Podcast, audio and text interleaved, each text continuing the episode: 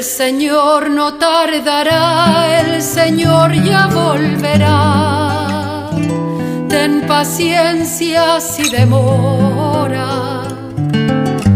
Si no llega por la noche, tal vez venga por la aurora. Hola, ¿qué tal queridos amigos? Sean todos muy bienvenidos a esta reflexión en este tercer domingo del tiempo del Adviento.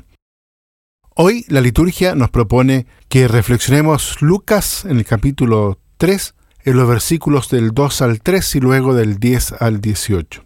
Este tercer domingo de Adviento, desde la antífona de entrada hasta el momento de la oración de poscomunión, toda la liturgia es una invitación a la alegría y a la fiesta. Este año además se lee el texto paulino que contribuyó a dar colorido propio al domingo que es conocido con el nombre de Gaudete. ¿A qué obedece esta euforia, por así decirlo, dentro del tiempo del Adviento? Indudablemente la reforma litúrgica ha querido conservar el tradicional tono de alegría de un domingo que señala la mitad del Adviento, de modo semejante a como lo hace el domingo de Letare, que señala la mitad de la cuaresma. Sin embargo, las motivaciones son más profundas. El Señor está cerca. La venida de Jesús se aproxima de modo inexorable.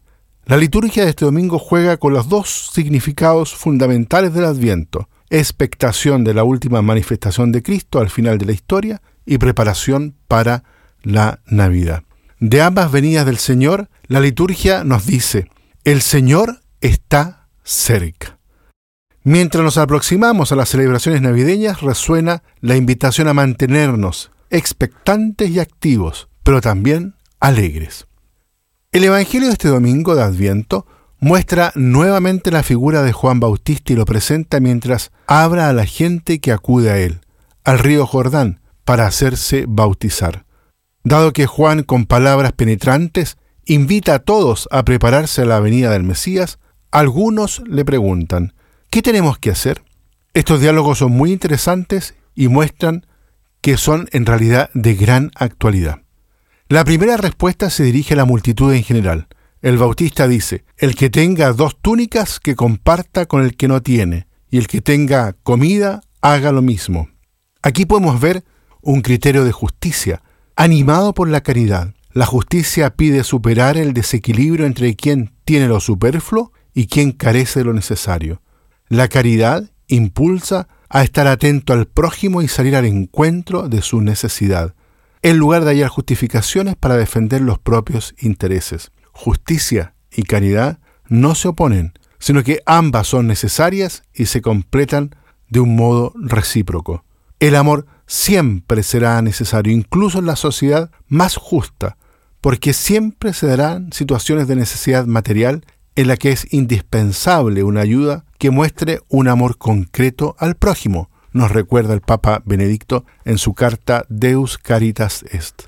Vemos luego la segunda respuesta que se dirige a algunos publicanos, es decir, recaudadores de impuestos para los romanos.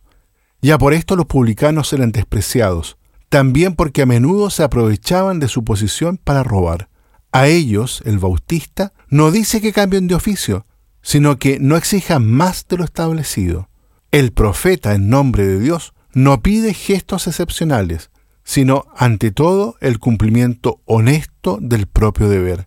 El primer paso hacia la venida eterna es siempre la observancia de los mandamientos. En este caso, el séptimo, no robar.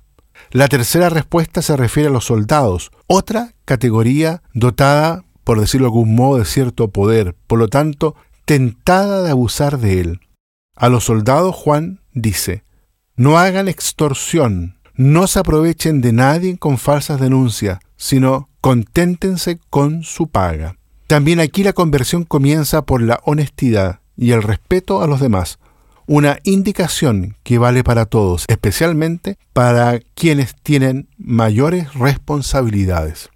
Considerando en su conjunto estos diálogos impresiona la gran concreción de las palabras del profeta, puesto que Dios nos juzgará según nuestras obras. Es ahí, justamente en el comportamiento, donde hay que demostrar que se sigue su voluntad.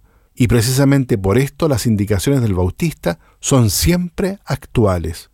También en nuestro mundo tan complejo, las cosas irían mucho mejor si cada uno observa estas reglas de conducta.